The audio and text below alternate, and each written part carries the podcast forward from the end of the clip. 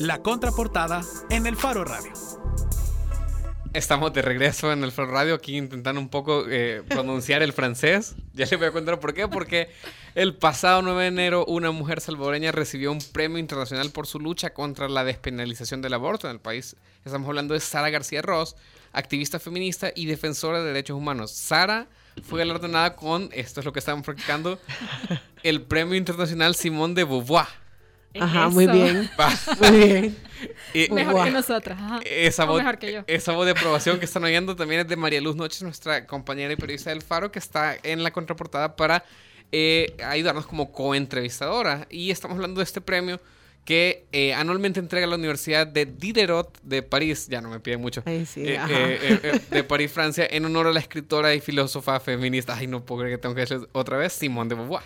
Sí, sí suena bien bonito. Fue una mujer que, pero me cuesta, fue una mujer que desde los años 50 luchó por la igualdad de derechos de la mujer y e inclusive por ese tema de la despenalización del aborto. El jurado de premio consideró que el trabajo de Sara García iba en la misma línea que la francesa, y para hablar sobre este, premio tenemos ahorita en llamada telefónica, ya no desde Francia, sino que desde Argentina, desde Argentina sí. a Sara. Hola Sara, bienvenida. Hola, ¿qué tal? Un gusto saludarles y escucharles. Gracias. Sara, eh, sos la primera latinoamericana en recibir este premio y lo recibiste por tu lucha eh, en El Salvador por el tema de la despenalización del aborto.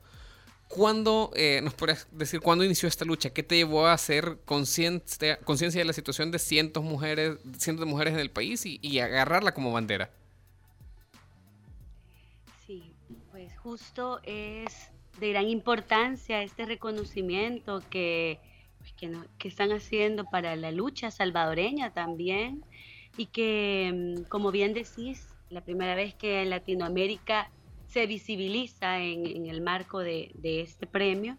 Eh, de manera personal, pues a mí me conectó esta lucha específicamente a partir de un proceso formativo de parte de, la, de las DINAS, impulsó una escuela de debate feminista, yo participé ahí, ahí me conecté con compañeras, digamos como poniéndole nombre también a las diferentes opresiones que ya estaba viviendo y, que históricamente también hemos vivido como mujeres. Ese proceso fue para mí como un parteaguas, pero lo que me llevó a, construir colectivamente fue justo la lucha por la solidaridad que ya algunas compañeras habían iniciado em, y que, digamos, se concreta con la libertad de Karina en el año 2009, que se formó un movimiento que se llamó Solidarias con Karina y, y eso fue como un momento clave porque tuvimos un espacio, ¿verdad?, donde se invitaron a diferentes personas, defensoras, activistas, y bueno, ahí yo participé y fue a partir de ese encuentro binacional con Nicaragua, que fue a finales del 2009, que empecé a trabajar ya de manera más sistemática o trabajando más en el tema de la movilización, el cambio de imaginarios sociales y bueno, un poco también la incidencia, que ha sido como las áreas más, fuertes, ¿verdad?, donde he estado. Eh, yo quería preguntarte que, bueno, parte de lo que el premio reconoce justamente es eh, trabajo como activista y vos estuviste haciendo eh, mucha, de hecho, la parte de incidencia política. Eso quiere decir que tú estuviste en contacto con eh, los diputados de la Asamblea a partir de que en 2016 entra eh, la propuesta de reforma al Código Penal. ¿Podés contarnos de este trabajo que te tocó hacer, digamos, tras bambalinas y que finalmente, pues bueno, en abril, con, en la penúltima plenaria, que no se lograron los votos, pero todo ese trabajo que conllevó a que eh, si hubiera diputados de derecha que, que dijeron, bueno, vale la pena y podemos votar por esto. Sí, bueno, una de, la, de los trabajos y de las líneas en las que estaba dando seguimiento justo tiene que ver con la incidencia y, y si bien sí es, un, es una labor compleja porque requiere diálogo, requiere como ir explicando y teniendo como cierta pedagogía para poder conectar y que las personas puedan entender, ¿verdad? Desde sus marcos teóricos que a veces son poco restringidos o no tienen un marco de derechos humanos. Entonces sí es como todo un proceso complejo y bueno, desde la agrupación ciudadana con varias otras organizaciones estuvimos muy de cerca en este proceso, ¿verdad?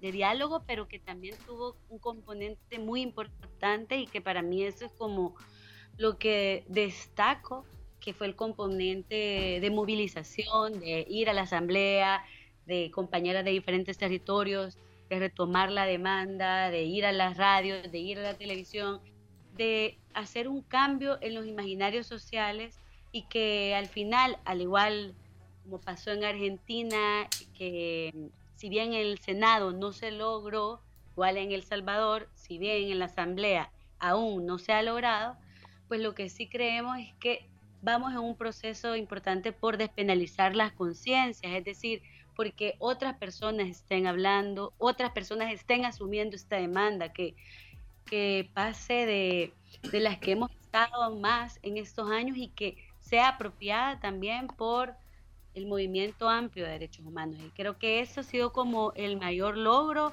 que, que nosotros hemos identificado, que, que ahora más allá de la agrupación hay más espacios de defensoras feministas, eh, espacios de derechos humanos que están no solo trabajando el tema de, de denunciar la legislación, sino también trabajando el tema de la libertad de las mujeres. Entonces creo que eso es para mí, ¿verdad? Como defensora, una de las mayores satisfacciones que esta lucha pues no solo trascienda una organización, que trascienda también las fronteras, que es lo que se está logrando con este reconocimiento, pero también con otras acciones de solidaridad que nosotras hemos impulsado. La lucha por la despenalización del aborto, si bien en el 2016 tuvo una ventana de oportunidad clara y manifiesta, pues viene desde de manera más concreta desde finales del 2009. Y la solidaridad internacional, el hecho de compañeras feministas de Latinoamérica, el Caribe y otros lugares, Europa, que van a, las embajadas del Salvador, que envían cartas, que ocupan redes sociales, que de repente llega un funcionario, aprovechan para decirle, mire, está pasando esto en el país. O sea, todo eso creo que es lo que está como permitiendo de alguna manera que que se esté, que se esté consolidando algo que nosotras dijimos el año pasado para el 28 de septiembre, que decimos la sociedad cambió y decimos en tanto que esto, que hay más personas que lo están denunciando y que la solidaridad pues se ha escuchado y se ha sentido y que es lo que a nosotras al final nos ha dado fuerza para la lucha por la libertad de las mujeres y, y lo hemos visto, bueno, ahora con, con Imelda, pero todo el 2018 fue un momento muy muy importante de, de gran satisfacción de toda la lucha colectiva y jurídica también, porque bueno, fue también la libertad de Teodora, de Mayra, estuvo un proceso muy importante de, de visibilización también internacional en cuanto a, a, los casos. Entonces, creo que esas son las cosas que al final, pues, la idea es irlas tejiendo y, y pues ir tomando más fuerza justo de cara a, estos contextos que son tan lentos para avanzar de manera concreta en el plano legislativo. Justamente por esto que mencionas, que son procesos muy lentos, por lo menos aquí en El Salvador, lo que hemos visto, este, ¿qué viene ahora para ustedes? Es decir, es importante esto que mencionas de la despenalización de las conciencias, porque creo que sí se ha generado, por lo menos en, en buena parte de la sociedad, que el debate, que el debate transcurra respecto a, a lo a los derechos de las mujeres, no quedan, o sea, sacando lo, religioso, que es por donde se quiere enfocar otro tipo de debate. Pero ahora, digamos, con una asamblea que eh, está dominada por la derecha, que ya nos dimos cuenta que no es quien va a proponer este debate legislativo nuevamente, para ustedes, eh, ¿cuál es la, la segunda parte, digamos, de esta lucha?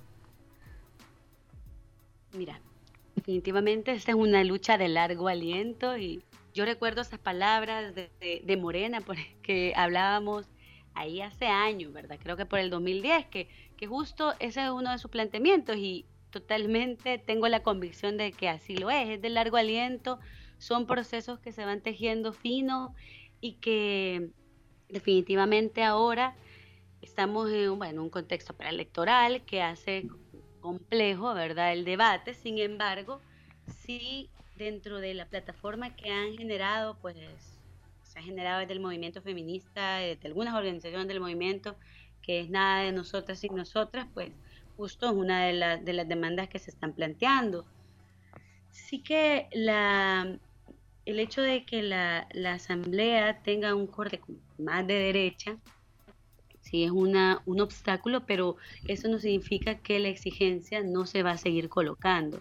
De hecho, para nosotras, eh, la sostenibilidad de este diálogo social es lo que creemos que al final va a hacer que de una vez por todas en la Asamblea Legislativa se asuma un debate serio. Porque si bien en este proceso hubo momentos, ¿verdad?, en donde hubo diálogo, pero no un debate serio de parte de todo el Pleno, ni mucho menos. Entonces, eh, viene un trabajo muy fuerte, sí, de, de, de, lucha territorial, ¿verdad?, pero también de, em, seguir presentando esta demanda y desde la lógica de las organizaciones, aprovechar también la, la, la denuncia internacional para bueno, para lo que, como decían las compañeras aquí en Argentina, pero también en otros procesos de lucha, ¿verdad? O sea, también el tema de la memoria, o sea, ni perdón ni olvido a las personas que no están legislando a favor de los derechos de las mujeres. Y creo que esa es la cultura que también nosotras queremos eh, fortalecer y profundizar, que realmente todos aquellos diputados, como por ejemplo Velázquez Parker, diputados que tienen posturas misóginas, que realmente como sociedad no permitamos que vuelvan a, ser electos. Entonces, ese es uno de los, de los hechos que también me parece que son de gran importancia. Pero sí, bueno, seguimos en esta lucha, en estos diálogos desde el territorio para presionar al, a, lo, a la parte más eh, de la asamblea y bueno, y también seguimos exhortando pues a, a los partidos y a las personas que ya han impulsado de alguna manera, pues que no que no dejen, que no dejen de hablarlo. Es decir, por ejemplo, el FMLN que ha presentado una propuesta, pues no debe de simplemente archivarla, aunque siga en, el, en la Comisión de Legislación y Puntos Constitucionales, debe de ser parte de su agenda.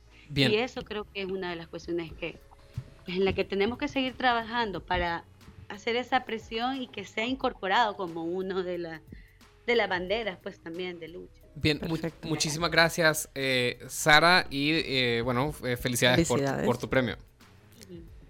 No, muchas gracias a ustedes por el espacio y bueno, creo que este es para nosotras un momento importante para agarrar fuerza y para seguir, seguir denunciando y, transformando esta realidad. Bien, perfecto. Gracias, un abrazo. Estamos hablando... Estamos hablando con Sara García, eh, una activista feminista y defensora de derechos humanos salvadoreña, ganadora del Premio Internacional Simón de Beauvoir. Ya me gradué, ya me gustó decirlo, fíjate. Vaya. Y solo quiero agregar algo, que creo que este es un espaldarazo importante para las asociaciones feministas, porque recordemos que en abril eh, Julia Regina de Granal pidió a la procuradora que se investigara de dónde venían los fondos con los que se financiaban estas campañas. Y bueno, ahora lo que vemos es que tienen un gran respaldo a nivel internacional. Bien, saludos también a Julia Regina si nos está escuchando. que no creo. de entrevista, por favor. Nos vamos. Eh, gracias María Luz Noches. Gracias Arisbela Dismendi. Nos vamos con esta recomendación de Sergio Arauz, que es música contemporánea de Sergio Arauz. Abajo del agua, nativa geranio. Adiós. Chao.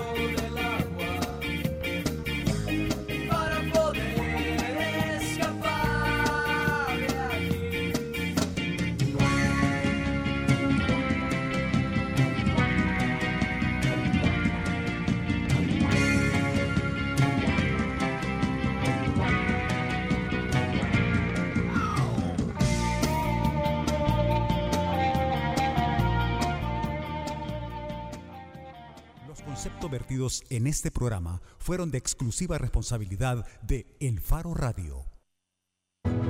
Hacemos las cosas como nadie más puede hacerlas y así hemos asegurado nuestro éxito. Somos la aseguradora número uno en El Salvador por más de 22 años. Los líderes siempre buscan la forma. CISA sí paga. Piensa construir, piensa en calidad. Piensa en Megablock. Para decorar, ampliar o construir, en Megablock encontrará los mejores productos de concreto al precio justo. Desde adoquines con tecnología bicapa hasta bloques estructurales. No lo piense más y llame al 2523-2300. Mega calidad, mega servicio, mega economía, mega en todo.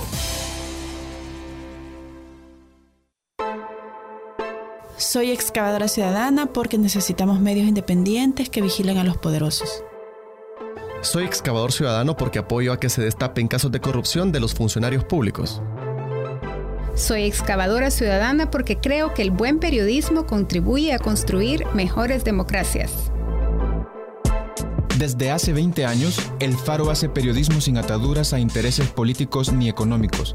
Y necesitamos tu apoyo para seguir, para crecer, para incomodar más. Únete a la excavación ciudadana y ayúdanos a hacer más periodismo investigativo. Entra a excavación.elfaro.net. El Faro, 20 años haciendo periodismo independiente. Hacemos las cosas como nadie más puede hacerlas y así hemos asegurado nuestro éxito. Somos la aseguradora número uno en El Salvador por más de 22 años. Los líderes siempre buscan la forma. CISA sí paga.